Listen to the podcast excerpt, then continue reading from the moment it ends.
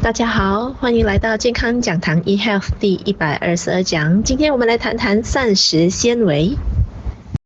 营养免疫学告诉我们，一天需要吃三十克的膳食纤维。怎么为之三十克的膳食纤维呢？如果呢，我们是拿苹果来比喻的话，它相等于十粒带皮的苹果，那才足够我们一天所需的膳食纤维的量了。纤维不可以干吃，不可以放在饼干里面吃。纤维如果是干吃的话呢，它会带来便秘的哦。我们在吃纤维的时候，它需要有足够的水分，有足够的水分，纤维才可以发挥它的功能，使到我们的消化系统顺畅。当一个人长期处在过低的纤维摄取量的情况之下呢，当他刚刚使用纤维的时候，他会有一点点的腹胀的感觉，这是正常的。只要他每天渐进式的慢慢增加他的膳食纤维的分量，所以呢，渐渐渐渐的哦，很快的他的这个腹胀的感觉呢就会消失了。这个是正常，而且呢对健康绝对有帮助的。我们每天给自己摄取的纤维里面呢，一定要确保有可溶性纤维以及不可可溶性的纤维，它们两个必须同时存在，而且比例需要是均匀的。绝对不可以只偏向其中一样，那对健康反而不好。那朋友们，膳食纤维只存在于植物的食物中哦，肉类里边是绝对没有纤维的。不要以为我们在切肉的时候啊，那个切不断的那个东西，那个叫做纤维，那绝对不是啊。肉类里边不管是什么肉，它都没有纤维的。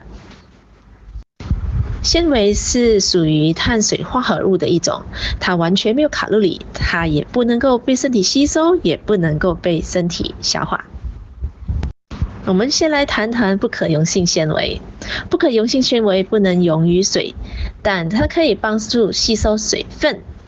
增加粪便的体积，使这个粪便呢变成比较柔软，而且容易排出体外。这样子情况之下呢，它就可以帮忙我们预防便秘的情况出现啦。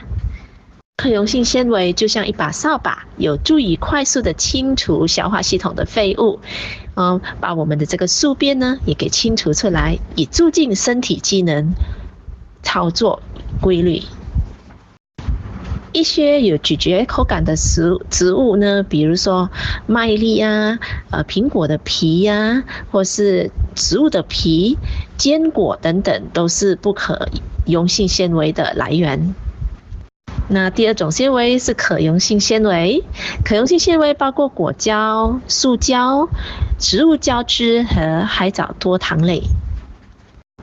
可溶性纤维都有类似麦麸或者是好像煮好的那个菜豆那样比较粘稠的沙软的这个口感。含有可溶性纤维的植物就包括很多的豆类啦，包括芸豆啦、黑豆、红豆、绿豆等等。水果里边呢有西柚、火龙果。猕猴桃、kiwi 等等都含有可溶性纤维咯。麦类的话呢，就包括燕麦、大麦、荞麦，都是可溶性纤维的来源啦。可溶性纤维可以溶解于水中，形成凝胶状物质，所以呢，它可以减缓食物通过消化系统的速度，从而延长我们的饱足感。想要瘦身或者是体重管理的朋友，这个是一个佳音哦，因为通过膳食纤维，我们的饱足感比较延长了。那换句话说，我们进食的那个次数呢，也会变少了。同时，膳食纤维、可溶性纤维也可以减缓身体从消化系统吸收葡萄糖的速度，所以呢，就可以有助于降低血糖了。它也可以帮助我们的身体阻止吸收食物里边的不好的胆固醇以及脂肪，帮助预防心脏病。所以每天摄取足够的膳食纤维，对于我们的健康真的是大有好处啊！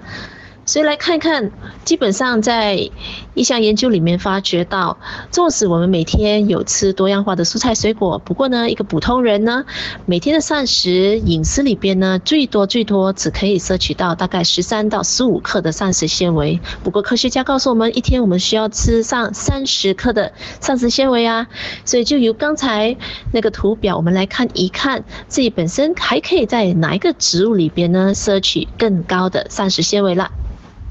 车前子是一个非常好的膳食纤维的来源，在一百克的洋车前子里面有七十八克的膳食纤维，所以呢，如果每天我们的膳食里边呢有很多的这个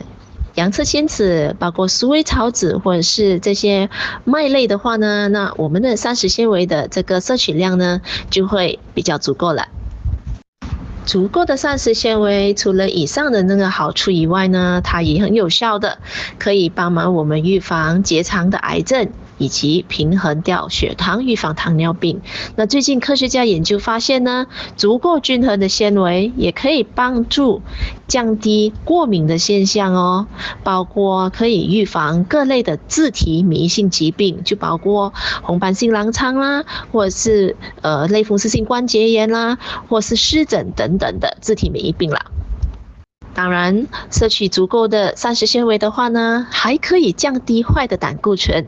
同时它还可以帮助我们的肠道制造好的细菌、良菌呢。所以今天呢，要得到一个好的健康呢，每天我们不止要给自己的身体多样化的蔬菜水果，同时呢，也要给自己足够的这个膳食纤维。每天我们选择的蔬菜水果的呃种类呢，然后。鼓励各位可以多选择高膳食纤维的种类了。今天健康讲堂 eHealth 就跟各位分享到这边，谢谢你对健康讲堂的支持。我是您的营养免疫学导师 Sydney，谢谢。